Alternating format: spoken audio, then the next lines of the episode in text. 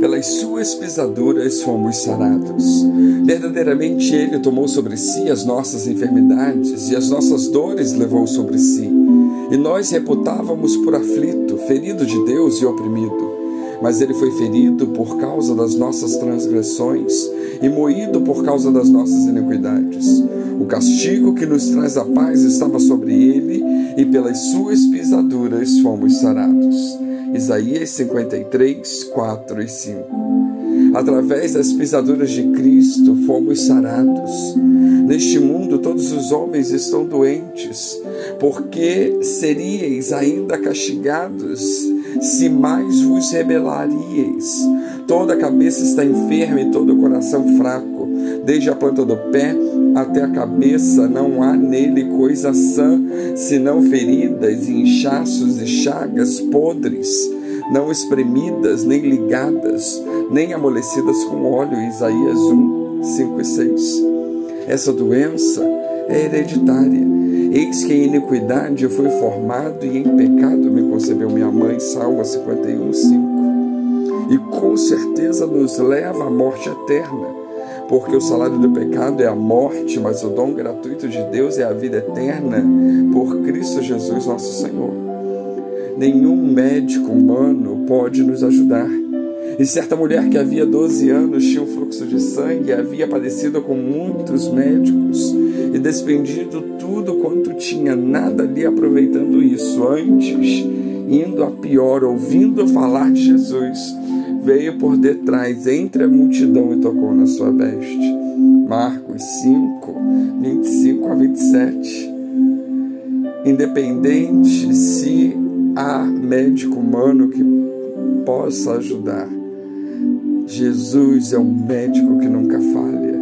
Ele é onisciente, conhece qualquer doença e Jesus, ouvindo isso, disse: Essa enfermidade não é para a morte, mas para a glória de Deus, para que o Filho de Deus seja glorificado por ela. João 11, 4.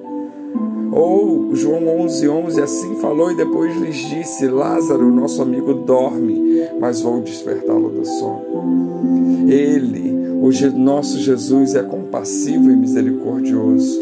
Vendo as multidões, teve grande compaixão delas, porque andavam cansadas desgarradas como ovelhas que não têm pastor. Mateus 9,36. Ou Mateus 14, 14. Saindo Jesus viu uma grande multidão e, possuído de íntima compaixão para com ela, curou os seus enfermos. Ele pode ser consultado por qualquer pessoa, a qualquer hora, ele está à disposição. Trazer-lhe também meninos para que lhes tocasse. E os discípulos, vendo isso, repreendiam-nos. Mas Jesus, chamando-os para si, disse: Deixai vir a mim os pequeninos, e não vos impeçais, porque dos tais é o reino dos céus. Lucas 18, 15 16. O método de cura de Jesus é singular. Certamente tomou sobre si as nossas enfermidades e as nossas dores, levou sobre si e nós reputávamos por aflito, ferido de Deus e oprimido. Ele fez cair sobre si a iniquidade de todos nós.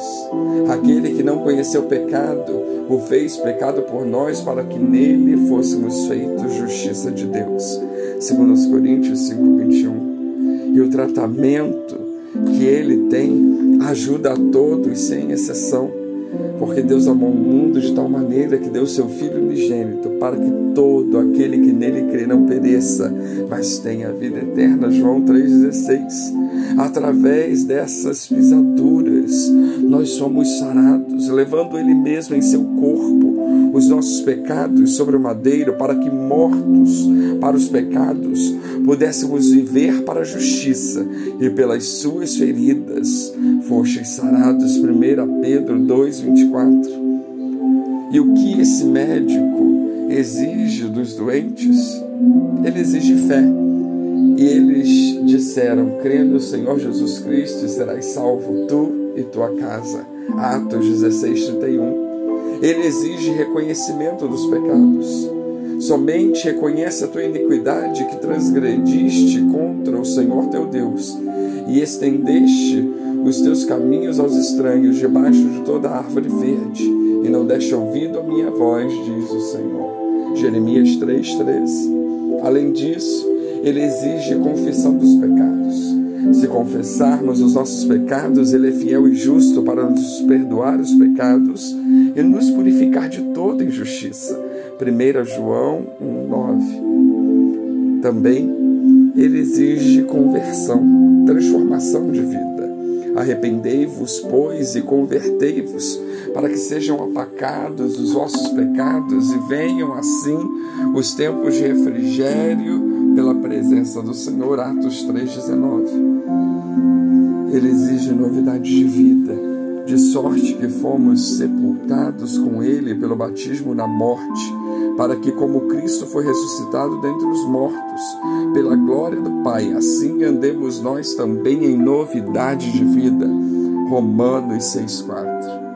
E diante disso tudo, devemos nos lembrar Jesus respondendo disse-lhes: Não necessitam de médico os que estão são, mas sim os que estão enfermos. Eu não vim chamar os justos, mas sim os pecadores ao arrependimento. Lucas 5, 31 e 32. Que Deus nos abençoe.